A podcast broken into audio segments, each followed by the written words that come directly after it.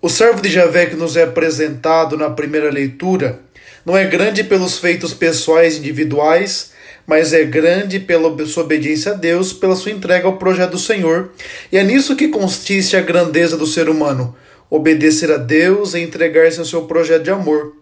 Nesse belíssimo texto do Evangelho, esse trecho do Evangelho, nós aprendemos de Jesus, dentre tantas coisas, algo fundamental.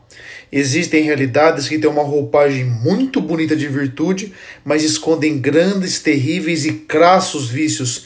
É o que acontece com Judas, que possamos ter a sensibilidade de perceber o que é vício, o que é virtude em nossas vidas e que sejamos obedientes ao projeto de Deus.